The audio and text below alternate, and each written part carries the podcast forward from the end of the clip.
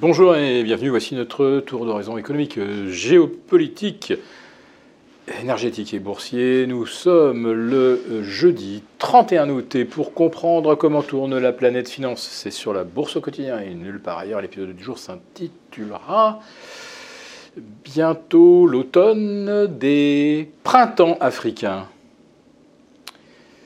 Ça bouge sur le front géopolitique, même si les médias sont davantage sur euh, les cyclones, sur la Floride ou les Philippines, sur les orages de grêle en France ou sur le retour euh, du masque en papier, c'est-à-dire euh, du baillon anti-Covid.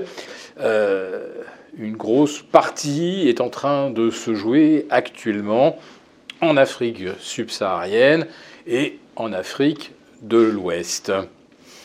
Tiens, par un étrange hasard, ce sont en fait euh, toutes les anciennes colonies françaises, devenues en quelque sorte des protectorats, euh, dont les dirigeants euh, se font éjecter les uns après les autres.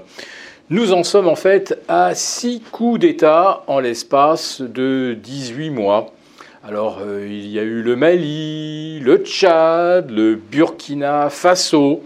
Et puis, bah, euh, cette année, voilà, euh, nous, avons, eu le, le, Niger au début de l'été. Et maintenant, c'est le Gabon. La question que tout le monde se pose aujourd'hui, non seulement en Europe, mais en Afrique, quel, quel sera le prochain domino à tomber? Alors, évidemment, on regarde du côté de pays dont les dirigeants n'ont pas changé depuis 30 ou 40 années, voire 50 années pour le euh, Gabon, puisque c'était une véritable dynastie au pouvoir. Alors qu'est-ce que cela change pour la France et pour l'Europe? Ben, C'est que l'accès à certaines matières premières va devenir peut-être un petit peu plus compliqué. Avec le Niger, euh, voilà, euh, va devoir se procurer de l'uranium ailleurs. Et puis bah, le Niger produisait également de l'or, environ 38 euh, tonnes par an. Ah oui, puis j'oubliais, il y a aussi le cuivre. Ah, puis il y a aussi les, les phosphates. Au Gabon, il y a le manganèse, avec, euh, je crois, la deuxième plus grande mine de manganèse au monde, exploitée par euh, Eramet.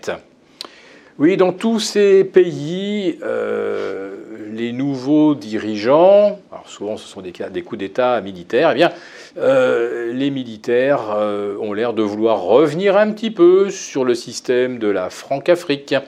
Et euh, parfois, comme au Niger, c'est carrément tout le monde dehors. Pour le Gabon, il est encore un petit peu trop tôt pour se prononcer, mais manifestement, il faut s'attendre à du changement. Alors, les printemps arabes, on s'en souvient, avaient euh, balayé toute une série d'autocrates. Certains pays avaient euh, basculé dans, le chaos, hein, notamment la Libye. On n'espère pas le même sort pour les, pour les pays euh, africains, mais c'est quand même un risque qu'on ne peut pas écarter. Et si jamais c'était le cas, évidemment, ça compliquerait l'approvisionnement en matières premières de la France et de l'Europe. Mais surtout, sur le front géopolitique, on se demande quand même si on n'assiste pas à une série d'échecs majeurs de la part de la diplomatie française qui soit n'a rien vu venir, soit n'a pas su s'adapter ou accompagner des changements qui étaient euh, souhaités par les peuples.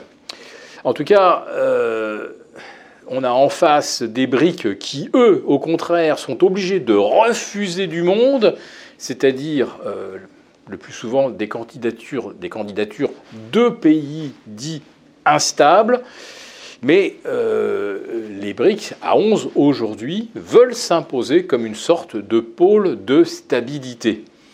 Qu'est-ce qui nous dit que demain, des pays d'Afrique n'auraient pas envie de candidater justement pour intégrer un ensemble qui prône la stabilité.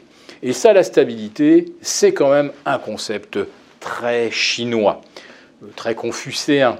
C'est-à-dire que d'abord, on pense à maintenir la cohésion de l'ensemble avant de se lancer euh, dans des euh, expériences révolutionnaires.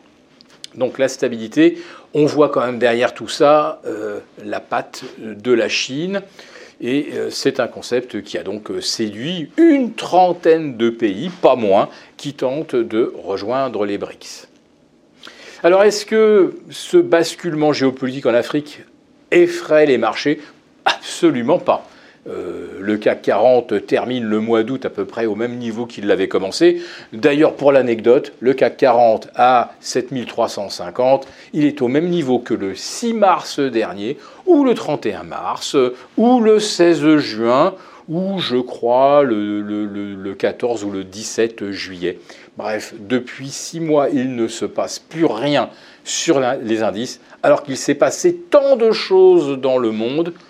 Combien de temps encore les marchés vont-ils continuer de faire preuve de euh, cécité et de ne tenir compte de rien Tiens, même pas du rebond de l'inflation au mois d'août en France et en Europe. Si cette vidéo vous a plu, n'hésitez pas à nous mettre un pouce. Rendez-vous demain pour notre live avec les abonnés des affranchis.